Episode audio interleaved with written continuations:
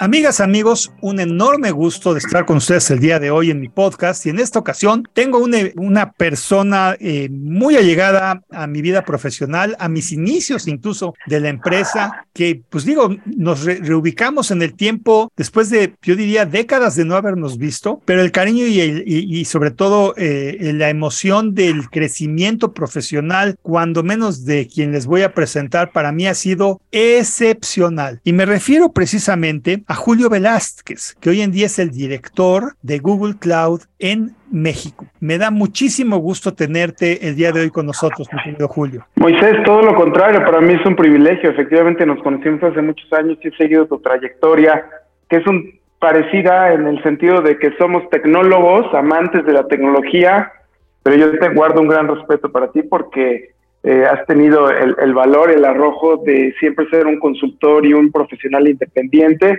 Y yo, de mi parte, pues navegar en, en las vidas corporativas de grandes empresas son dos carreras o, planos, caminos distintos y creo que lo has hecho muy bien. Gracias por recibirme. En, no, al contrario, un gusto, mi querido Julio. Oye, pues digo, yo te conozco, pero eh, nuestros amigos en el podcast no necesariamente. ¿Por qué nos platicas un poco de tu vida personal y profesional? Claro que sí, Moisés. Mira, eh, soy eh, mexicano de nacimiento, soy ingeniero en electrónica de formación de la Universidad Autónoma Metropolitana. Eh, me casé muy joven, más o menos 25 años. Sigo junto a mi esposa, Patti, a la cual amo y tengo dos hijos de 26 y de 22 años. Y empecé a trabajar también muy joven. Recién estaba terminando la carrera, eh, apliqué un plan de becas en Unisys. A lo mejor muchos de tu audiencia no saben quién es Unisys, pero una de las empresas importantes en aquella época que crearon las bases del cómputo, así como IBM y algunas otras. Entonces, estuve ahí 10 años, empecé como becario, después hice vida un poco de consultor, mucho en la parte de soporte técnico de sistemas operativos, de temas de eh, Unix en particular y bases de datos, y después me especialicé en soluciones de imágenes y fue tanta mi, digamos, mi gusto por, y mi pasión por, por los clientes que cinco años de haber iniciado la carrera, inicié mi carrera en ventas desde el 95 a la fecha no he parado en un mundo de las ventas, salí de Unisys por elección y estaba en el año 2000 el tema de las startups. Eh, conseguí una muy buena oportunidad en BEA Systems, que era una de las empresas que estaba impulsando mucho la tecnología Java, y ahí estuve 11 meses, nada más. Este, no, no, no, no logré adaptarme a, a la cultura de la empresa y afortunadamente en ese momento IBM estaba lanzando su estrategia de igual de, si te acuerdas, de e-business y desarrollaron muchos productos de middleware, entre ellos una plataforma fantástica que se llamaba Westfield, y ahí me ofrecieron una oportunidad para iniciarme en ventas en el 2001. Me quedé 18 años. Tomé primero la posición de Westfield, luego fui vendedor cross portafolio de toda la tecnología de IBM, Lotus Notes, Rational, Tivoli. Después me hicieron gerente y manejé seis líneas de productos a nivel México, reportando verticales de Latinoamérica me hice director de software y en el 2018 me dieron la oportunidad de ser el vicepresidente de ventas de la compañía, manejando todas las líneas de negocio, pero principalmente la relación con los clientes. Y eso fue hasta el 2019 que me sentí un poquito inquieto y busqué una oportunidad, porque este mundo de la tecnología y de las nubes, tú sabes que ha sido tan disruptivo, y pensaba que Google tenía una oferta interesante, busqué una oportunidad y me quedé en el 2019 hasta la fecha dirigiendo la organización en México. No, bueno, miren amigos, les tengo que decir algo que no dice Julio, es muy modesto. Entonces déjenme un poco ampliar esto. Julio fue uno de los eh, ingenieros más destacados en Unisys, a donde yo tuve el gusto de también ser, eh, eh, digamos, fue uno de mis clientes. Unisys en su época fue el que más equipos de cómputo Unix posicionó en el mundo en, del corporativo y de entidades públicas. Pemex en los años 80 era eh, prácticamente una empresa de Unisys totalmente. Y en este tipo de andares fue donde yo tuve el gusto de conocer a Julio. Eh, básicamente eh, estamos hablando con una persona profundamente técnica,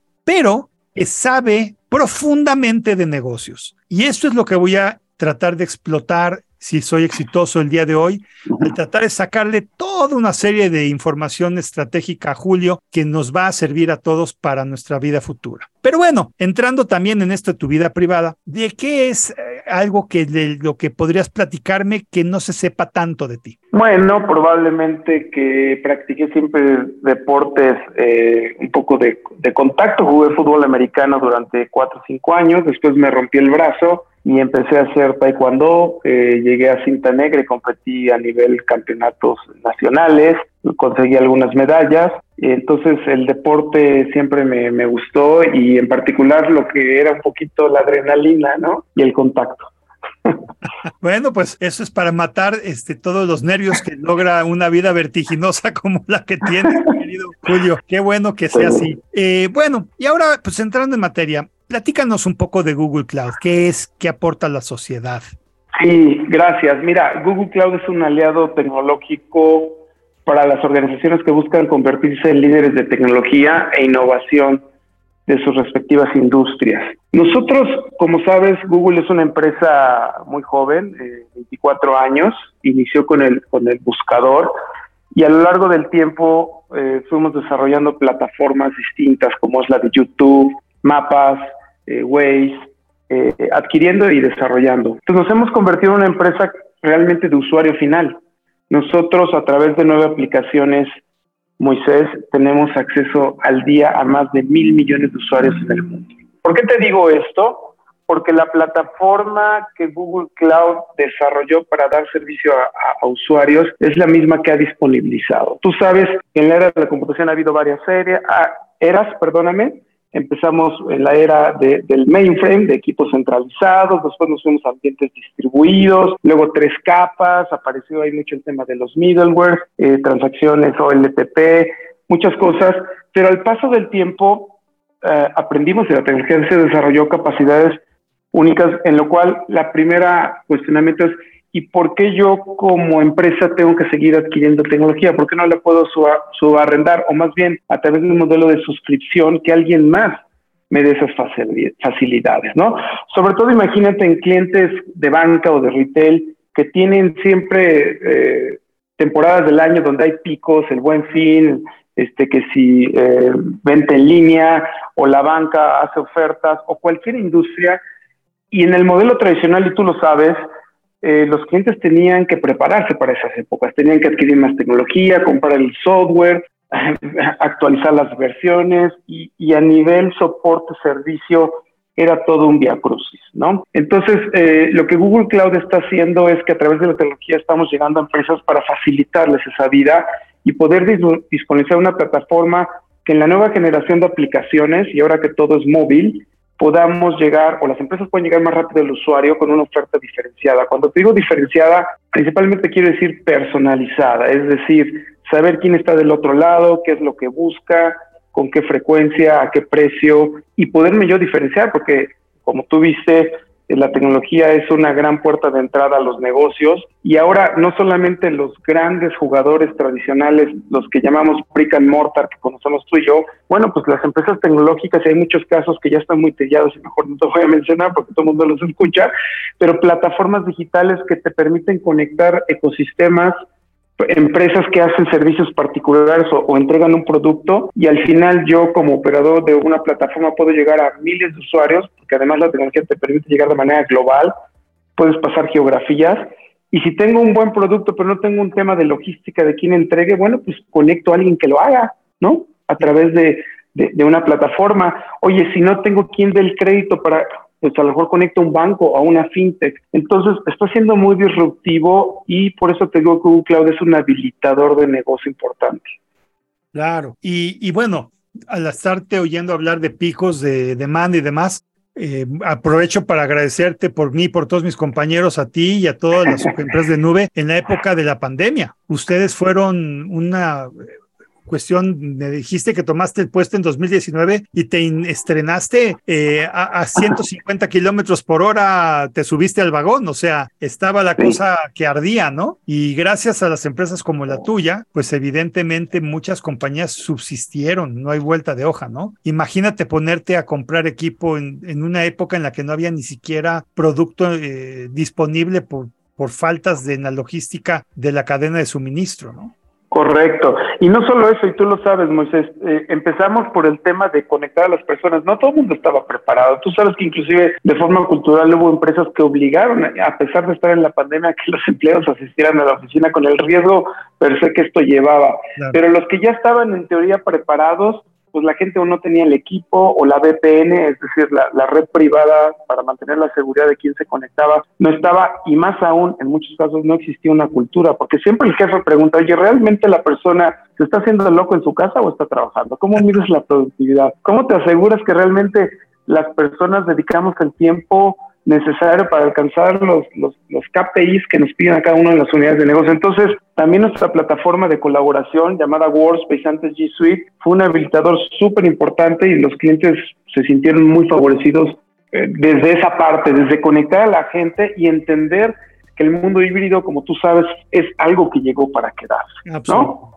Absolutamente. Y tanto es así que acostumbro hacerle a todos los que entrevisto con compañías tan importantes como la tuya esta pregunta para darnos un orden de magnitud. ¿Qué pasaría si Google Cloud dejara de existir súbitamente? Imagínate que tienes un switch mágico y apagamos Google Cloud. ¿Qué le pasa al mundo?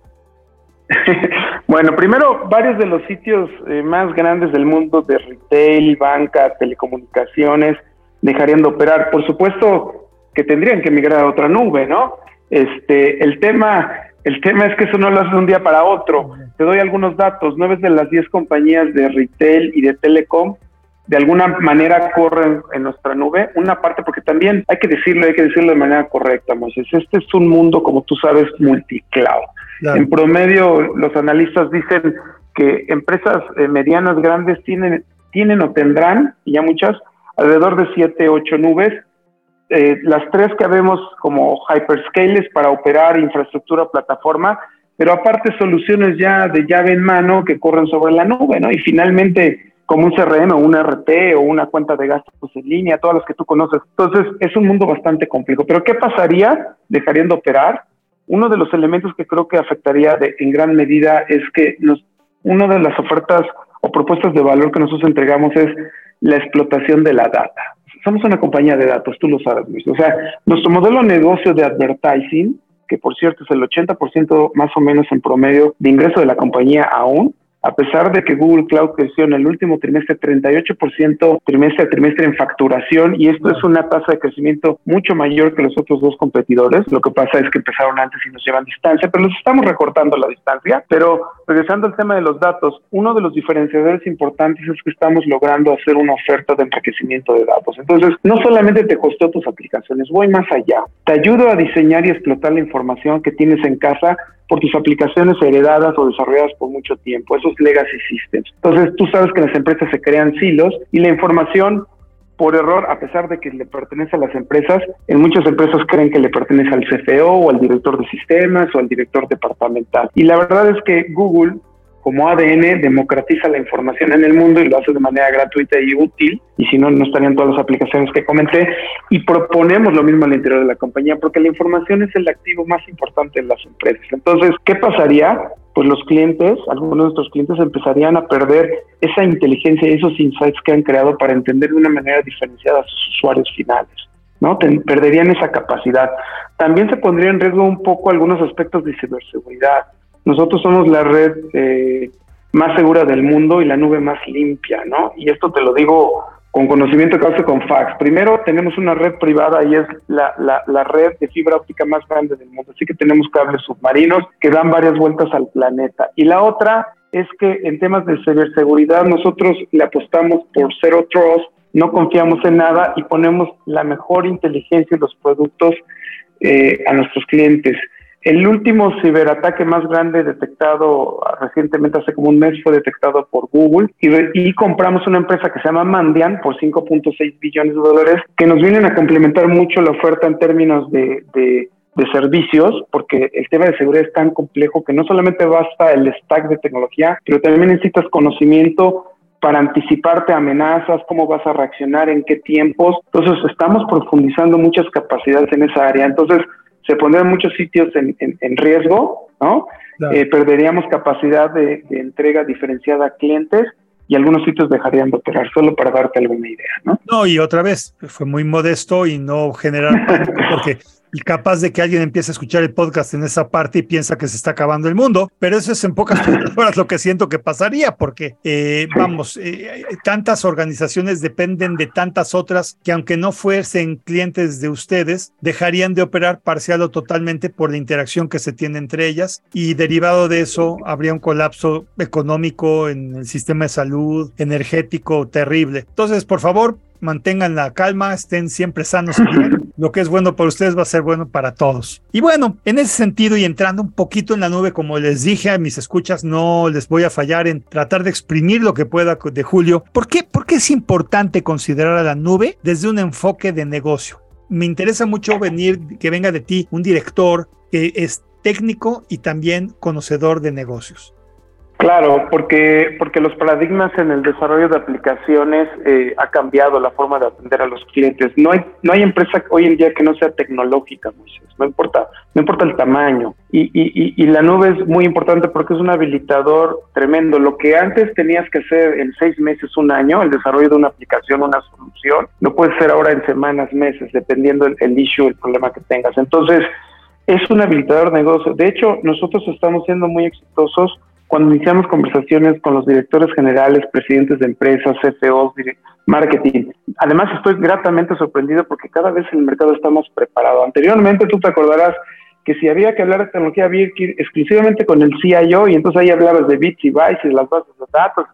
Ahora me sorprende porque los directivos de empresas eh, nacionales o, transnacionales en el país, muchos de ellos son gran conocedores, te hablan de temas de blockchain, por ejemplo, o te hablan de, aspectos de, del metaverso, que de eso no vamos a hablar ahora, o te hablan de la explotación de los datos, de la inteligencia artificial, de modelos predictivos, de planeación de la demanda. Ven en la tecnología y las capacidades de nube un gran habilitador para la gran fórmula financiera de cualquier CFO, controlar gasto o generar nuevos ingresos, ¿no? Eso no ha cambiado y entonces la tecnología además impacta de manera favorable aspectos como la percepción de la marca, el branding, qué tan appealing eres para el mercado, es decir, qué tan atractivo. Uno de los retos que hay también hoy en día, como tú sabes, es la generación de nuevo talento en las nuevas tecnologías, no solo en nuestro país, en el mundo. Entonces, si eres una empresa tecnológica, no solo tu percepción y valor de marca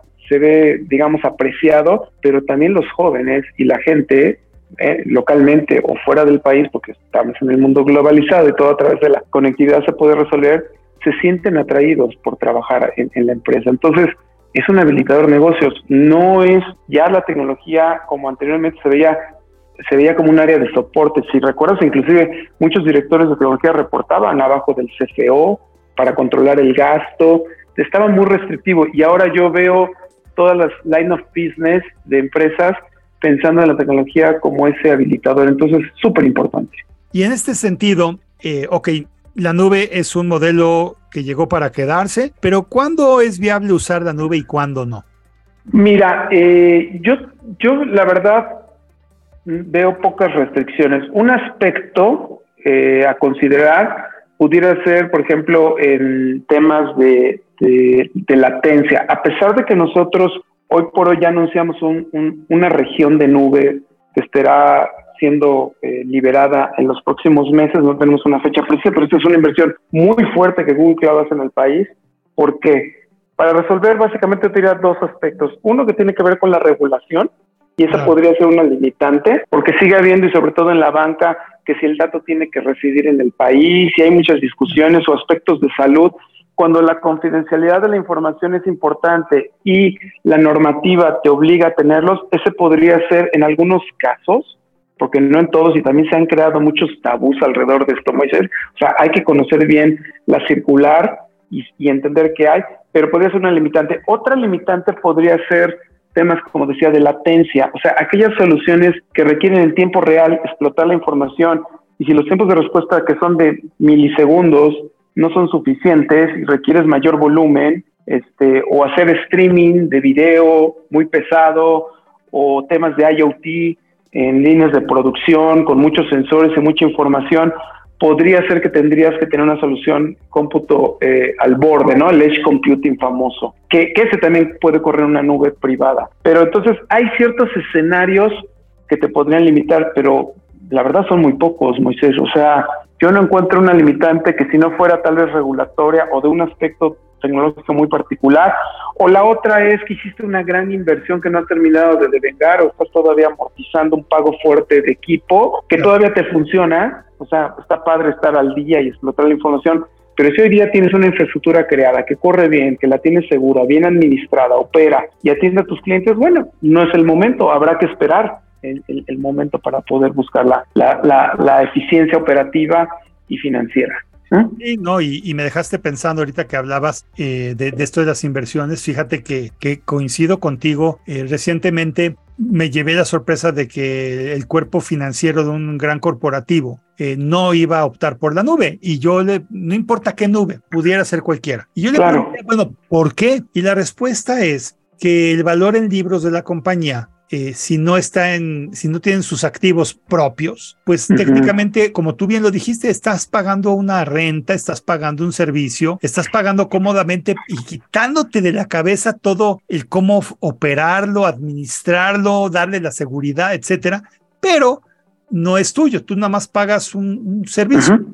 Eh, y ellos decían o argumentaban que aunque su transacción iba a ser más cara, y eso se iba a repercutir en que su mercado iba a pagar más dinero por un servicio que podía pagar mucho menos y beneficiar a todo su ecosistema. Digamos que las garantías para sus préstamos demandaban que tuvieran activos que fueran de te va a doler si te lo quito, ¿no? O sea que si los embargas, pues los... Entonces, Fíjate en qué mundo vivimos. O sea, resulta que por tener que tener una necesidad financiera asegurada de un préstamo, por así decirlo, te vas sobre uno de los activos más productivos de la empresa, que es tu, tu, tecnología, que sí, pagaste un dólar, pero te genera 100 o 1000 o 10 mil, ¿no? Y eventualmente esto es que nos duele a los técnicos porque dices, no es la solución técnica óptima, pero es la solución que tuvo que escoger un financiero para ello. Hubiera dicho, pues compra un terreno o haz alguna otra cosa, pero en fin. Entonces, llegando a esto, y precisamente seguro hay muchos proyectos interesantes. ¿Podrías platicarnos alguno de los proyectos más interesantes o, el, el, proyecto más interesante o enriquecedor que te ha sido? Yo sé que todos lo son y yo sé que no hay un cliente más importante que otro, pero algo que a ti en particular te ha te ha llamado mucho la atención sin mencionar necesariamente el, nombre, simplemente entender el caso? Pues mira, hay, hay, varios. El tema de, por ejemplo, de Liverpool, que es una referencia pública, por eso lo comparto contigo. Hace dos años nos dieron, eh, nos dieron su preferencia para hacer un aliado estratégico tecnológico. Uno de los puntos a resolver era eh, principalmente mejorar la experiencia de compra. Ellos, como tú sabes, y además fue en medio de la pandemia, eh, la posibilidad de tener un e-commerce activo que no se caiga y que te lleve a una experiencia, como llaman los americanos, frictionless, es súper importante, ¿no? No sé si te ha sucedido que entras a varios sitios y no sabes dónde darle clic para cobrar. O sea, lo que uno tiene que hacer es rápido poner qué producto, qué inventario, cuándo lo entregas y cómo pago, ¿no? Eso es lo que uno busca como usuario. Entonces, eh, Liverpool se incursionó en un proyecto con nosotros que, por cierto, no ha terminado y no ha terminado porque siempre puedes mejorar tu experiencia de cliente. O sea, cuando a lo mejor bajaste los tiempos de respuesta o tu buscador dentro de la página de, de, en línea, eh, has, mejorado el número de hits o de conversiones, pues a lo mejor lo que siguiente que estás buscando es cómo eh, puedo llegar a un nivel de profundidad mayor en, en, recomendar productos alternos al que estás comprando o que dicen los usuarios. Hemos trabajado mucho con ellos y avanzado de manera importante. Han crecido las ventas en línea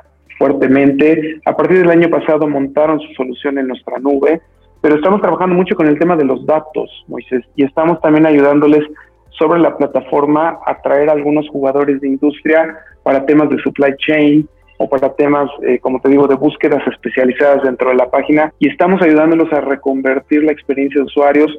Ellos están hasta ahora bastante contentos, hemos trabajado juntos de la mano muy fuerte y creo que los resultados han sido muy buenos en términos de crecimiento de ventas y de, y de mejor experiencia de los clientes.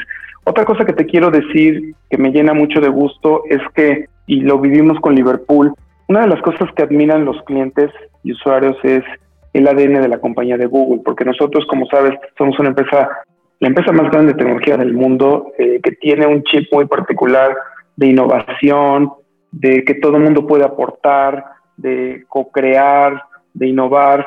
Y eso eh, es algo que en todos los proyectos ponemos en la mesa de nuestros clientes, como a través de talleres, ponemos gente especialista, les ayudamos a hacer ciclos cortos de desarrollo, si vas a fallar, falla rápido, este, metodologías tipo Scrum, desarrollos, eh, los famosos MVPs, o sea, no tienes por qué crear un proyecto tan grande, mejor entrega algo chico rápido con impacto al negocio. Y luego este pensamiento que no sé si has escuchado, que es muy de Google, de 10X. O sea, si vas a hacer algo, hazlo 10 veces mejor.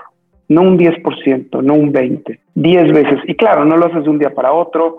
Y hay algo que llamamos el moonshot y el, y el, y roof shot. El roof shot es en un año, dos años, le tengo que pegar al 2-3% para que, perdón, dos, tres veces más para que a lo mejor en 3, 4 sea 10X, pero tener desde, desde un inicio claro que si vas a desarrollar algo innovador como empresa hacia tus clientes, trates de hacerlo de manera diferenciada, alguien, algo que alguien no haya pensado y que tenga impacto en la sociedad y obviamente en tu negocio. Toda esa ideación y esa forma de pensamiento la tratamos de trasladar a los clientes y es un, es un aprendizaje y una, ¿qué te digo yo? Una charla súper fascinante donde nosotros aprendemos y los clientes aprenden No, y, por ahí oí de la cultura de ustedes, lo que comentabas, un poco más eh, aterrizado, que era que ustedes tienen tiempo propio, cualquiera de ustedes, para dedicarse a un nuevo proyecto, ¿no? Y, pensar en alguna nueva cosa, ¿no? Eso nunca lo había oído en ninguna compañía, ¿no? De que, de que tienes tiempo para hacer eso. Como que a mí se me traduciría que tienes tu 100% de lo que tienes que hacer y aparte tienes, tienes que tener tiempo para pensar en algo más divertido también, ¿no?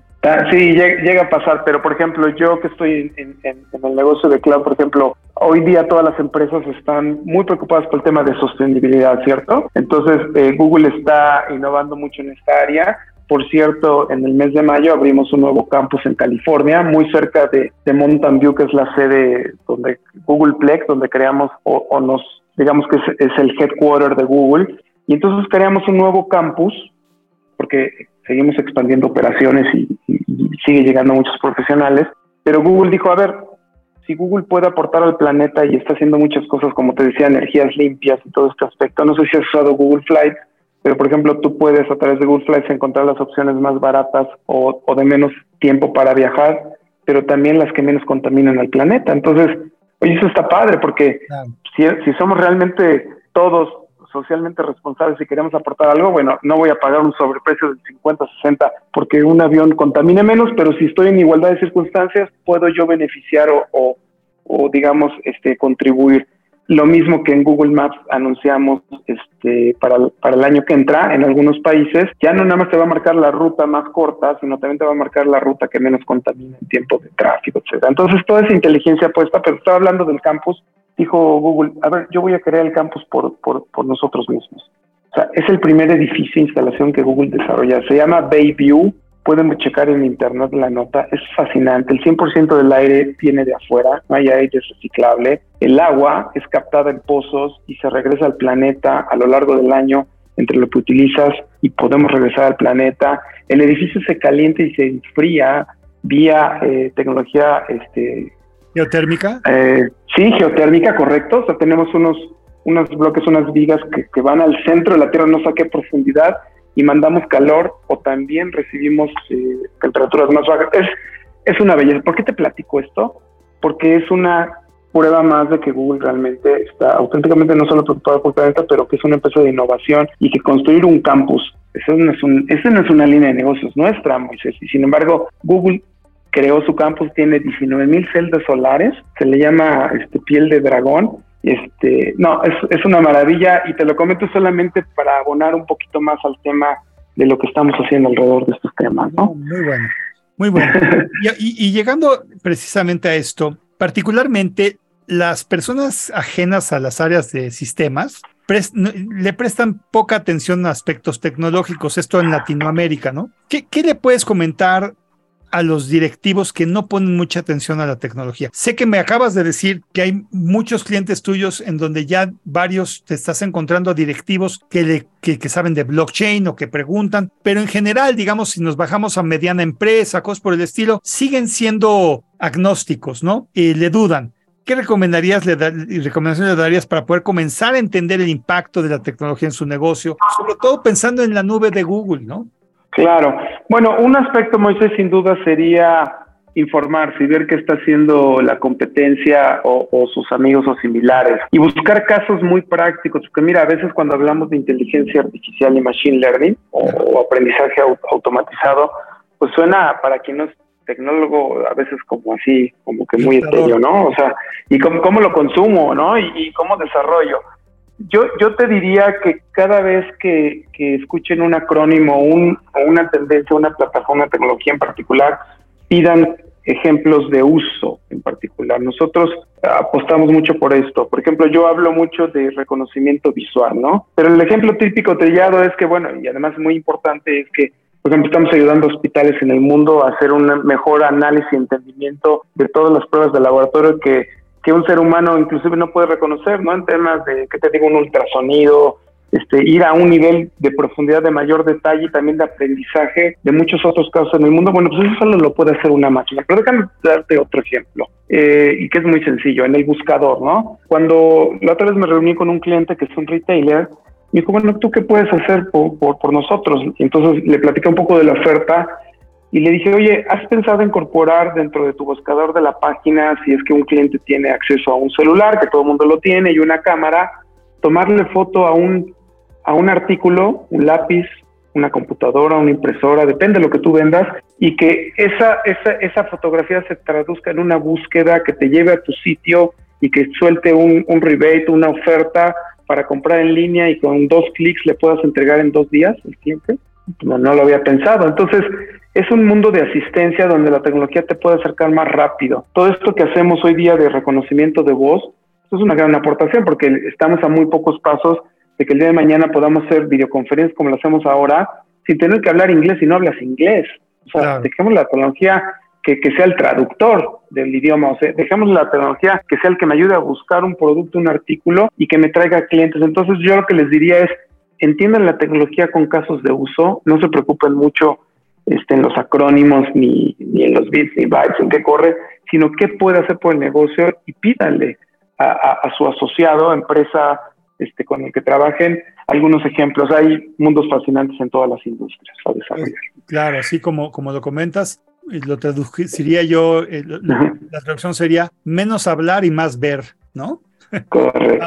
más, más, más, más, experimentar. Y bueno, obviamente en este tenor, si pudieras darle alguna recomendación a los empresarios, fíjate que el podcast afortunadamente está rodeado de muchos amigos empresarios, ¿qué les dirías basado en tu experiencia? ¿Qué, qué, recomendación sería la que les das? Abierto te dejo la pregunta para que sea sí. pensar.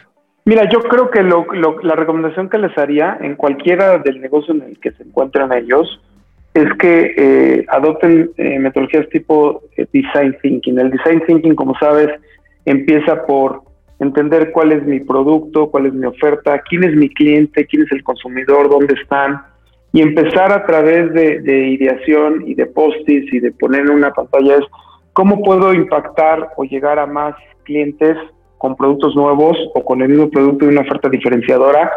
Es una, es una conversación que empieza a nivel diseño, pero diseño de negocio. Entonces, piensen si ustedes quieren crecer en un área específica, cuál es esa área y esa conversación y esa ideación y esa discusión los va a llevar sí o sí a temas de tecnología y hay que busquen un aliado.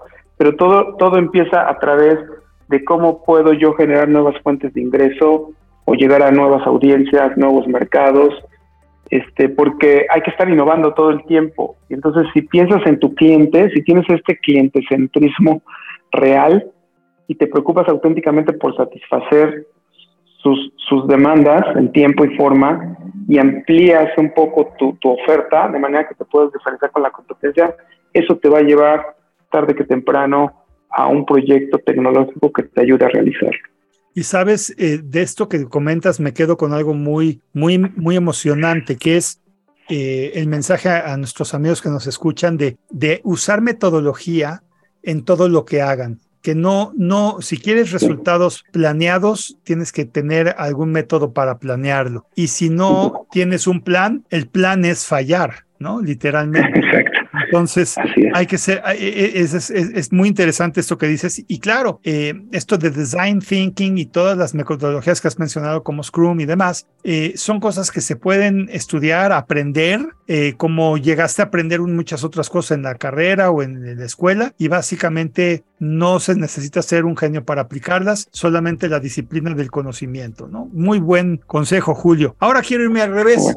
Si pudieras compartirnos cuál es, en tu opinión, la peor práctica de negocios que comete un empresario, ¿cuál sería? Yo creo que adentrarse a proyectos muy largos, Moisés, ya no existen esos, ya no deberían existir estos proyectos de firma un gran proyecto multimillonario, cualquiera que sea, ¿no? Para un para una pyme puede ser cientos de miles de pesos, para una empresa mediana puede ser millones, lo que sea. Eh, hay que buscar lo que llamamos los famosos MVPs, resultados cortos. O sea, ¿cómo puedo yo, eh, a través de la tecnología, eh, mejorar cualquier área del negocio y hacerlo de manera rápida? cuando eso ocurre y tengo un resultado positivo, poder crear el siguiente. Hay que buscar cosas cortas, porque el mundo así es. Y cuando crees que ya estás listo para entregar algo, pues ya te cambiaron las reglas del juego, o ya llegó un nuevo jugador que ni lo habías visto pasar, ¿no? Estos que nacen este, nativos digitales con ideas este, distintas. Entonces, que no se adentren a proyectos muy complejos, pero más bien que aceleren la adopción de la tecnología poniéndose metas muy específicas. Perfecto. Y ahora entonces, yéndome a otro mundo del ecosistema que escucha el podcast, quiero platicarte de los jóvenes que están por empezar su vida empresarial en términos eh, concretos de tu parte, de qué mejores prácticas les recomendarías para arrancar su negocio o su vida profesional. Mira, cuando tú y yo empezamos, la verdad es que tú lo decías, ¿no? Ser empresario eh, adquirir una mini computadora de Unisys, una U5000, eran 15 mil, 20 mil dólares de aquel entonces, que hoy en día serían como 140 mil dólares. O sea, no había dinero en el mundo que una pequeña empresa pudiera realmente, pues, jugarse su vida con eso. Y hoy nos estás diciendo algo nuevo, nos estás diciendo, señores, Google te ofrece muchas plataformas y servicios para, para arrancar. Entonces, ¿qué de todo lo que nos puedas eh, sintetizar le podría decir, se le podría decir hoy a un joven que está por iniciar su proyecto, su vida empresarial? Híjole, qué pregunta más es tan, tan comprometedora, ¿no? Sobre todo sabiendo que los jóvenes escuchan. Mira, primero les diría que se sigan preparando fuertemente. Es un mundo muy competido, Moisés. También creo que en algunos casos el, sistema educativo está un poquito o muy obsoleto en muchas carreras. Creo que hay nuevas demandas y nuevas capacidades y que busquen en, a través y gracias al Internet del conocimiento estas famosas certificaciones o badges que les puedan complementar cualquier cosa a la que ellos se dediquen, que adquieran habilidades complementarias en base a lo que el, el, mercado demanda, pero también en base a lo que a ellos les apasione, ¿no? O sea, yo tengo, como dije al inicio, tengo dos hijos y a los dos les pedí que estudiaran ingeniería y ninguno me hizo caso, ¿no? Entonces, pues, o sea, no, tampoco quiero tener hijos frustrados, ¿no? Pero yo creo que la tecnología sigue al menos otorgando grandes posibilidades de o desarrollar un negocio o integrarte en una empresa este, tan grande como lo es Google. Pero eso es una elección muy personal. Entonces, la preparación es fundamental no solamente en los valles y en certificaciones, pero también algo que he detectado muchas veces después de 30 años en, estar en, el corporativo y liderando grupos de gentes que desarrollan habilidades, estas que se llaman soft skills, que no me gusta mucho el, nombre, pero vamos a tratar de, explicar lo que son las de comunicación, de redacción,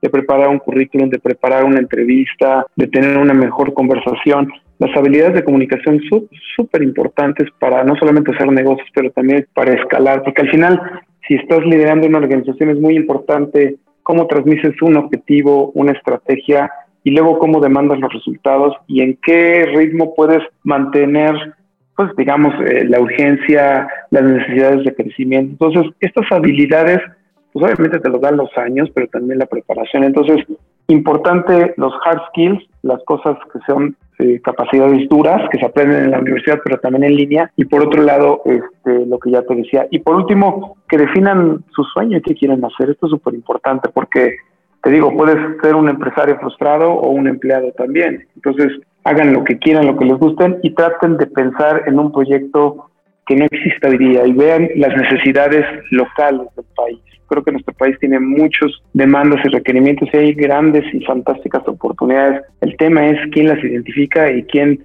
tiene el coraje para abordarlas, asociarse o hacerlas de forma directa, empezando con un proyecto pequeño y después buscando inversionistas si es que desean emprender o como ya lo dije, incursionar en una empresa grande que les pueda llevar hacia donde ellos quieran. No, pues qué, qué buen mensaje y la verdad es que es la voz de una experiencia que, que, ha vivido mucho de arrancar negocios de otros, de, de, atender esos negocios, de ver por qué fracasan esos negocios. Entonces, amigos, no echen en saco roto esto, al contrario, creo que es muy valioso este consejo y, yo me quedo parte del mismo. Y bueno, mira, se está acabando nuestro, nuestro tiempo. Julio, mi, última pregunta es, ¿alguna recomendación a las personas que están escuchándonos en este podcast a manera de conclusión o algo que no hayamos cubierto que es importante que tú menciones? Bueno, eh, probablemente algo de lo que no hablé mucho y tampoco como ya estamos al límite del tiempo, pero una de las cosas, eh, y lo comenté por ahí, de que es un mundo multinube, otra de las cosas que es importante analizar en una decisión tecnológica, no importa la, el tamaño de la empresa, perdóname, es pensar con quién quieres casarte. Y cuando digo con quién quieres casarte en tecnología, tienes que pensar que vas a construir una arquitectura, por muy pequeña que sea y que en el tiempo vaya creciendo, que no te genere candados. Nosotros somos una empresa que apuesta mucho por el, por el código abierto. ¿Qué quiere decir esto? Que tú desarrollas hoy día algo y si el día de mañana te quieres cambiar a otra nube, lo puedes hacer sin dependencias. Entonces, que entiendan muy bien a través de sus áreas de tecnología o un asesor, si son una empresa pequeña, cuál es aquella, aquella plataforma o plataformas que les permiten tener esa libertad de decidir dónde quieren correr sus aplicaciones, dónde quieren tener sus datos, su analítica avanzada, porque es una decisión de mucho tiempo y conforme el negocio crezca, también la factura va a crecer de consumo. Y es importante pensar en alguien que esté auténticamente preocupado no solo por el open, esta movilidad hacia otras opciones, pero también que se preocupe por optimizar tu factura, porque una de las cosas que ocurre cuando vas a la nube es que un mes pagas 100 dólares y cuando te das cuenta al otro mes ya estás pagando 200 y en un año puedes estar pagando al mes 1000 dólares o 1500. Y todo está bien mientras hay un payback, pero hay que entender bien y acercarse y asesorarse para que ese consumo sea un consumo de algo que realmente está impactando tu negocio y del cual dependes. Y entonces ahí la ecuación es, es financieramente hablando es sana y se crea un, una, que te digo, un binomio, una dependencia muy sana en los negocios, ¿no? No, pues qué valioso consejo, porque digamos que complementando lo que escuché y, y, y, entendí, estás diciéndonos que es importante que la gente se preocupe.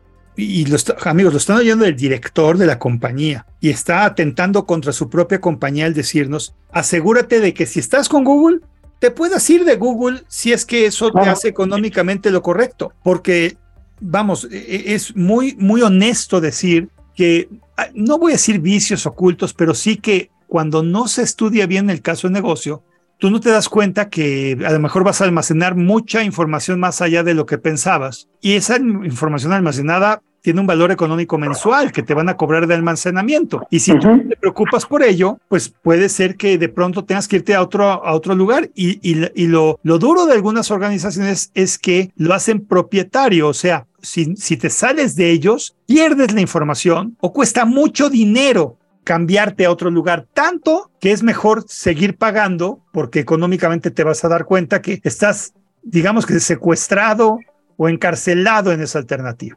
Y Julio lo que te está diciendo, amiga, amigo, es preocúpate porque con quien te atiendas, lo primero que puedas hacer es irte si es que es lo que tú quieres. Obviamente el modelo de Google no es ese. Obviamente lo están diciendo porque saben que tienen toda la herramienta para garantizarte que va a ser un precio justo, que va a haber una alternativa amable para poder integrar y sumar otras nubes, que fue lo primero que oímos de su boca, de Julio, que el mundo es multinube, que no son la única nube y que están conscientes de ello y que tienes tú que estar consciente de ello y por lo tanto busca que todos los precios que pagas en un futuro puedan cambiar y no sea algo que se firmó en piedra y que no pueda revertirse. Muy valioso consejo, mi querido Julio. Encantado de estar en, en este espacio contigo. Pues mira, terminando, terminando, te voy a decir cinco palabras y lo primero que te venga con cada palabra te voy a agradecer que nos lo digas, ¿vale? A ver. Cultura. Necesario. Tecnología. Apasionante. Constancia. Uh, resultados. Éxito. Híjole. eh, es que no es una palabra. Es, eh, hacer lo que te gusta. Ok. No, está bien. Finalmente, México. Pasión. Qué padre, Julio. La verdad, eh, eh, siempre fui emocionante, es emocionante hablar contigo y me emociona mucho haber podido haber hecho este episodio. Eh, muchas gracias por tu tiempo que es complicado y el que me hayas brindado tanto de él. Espero que te haya redituado tanto como, como nos va a redituar a nosotros, que te escuchamos y te escucharemos a lo largo del tiempo. Muchas gracias. Gracias a ti, Moisés. Gracias a ti. Te mando un abrazo. Igual. Hasta, luego.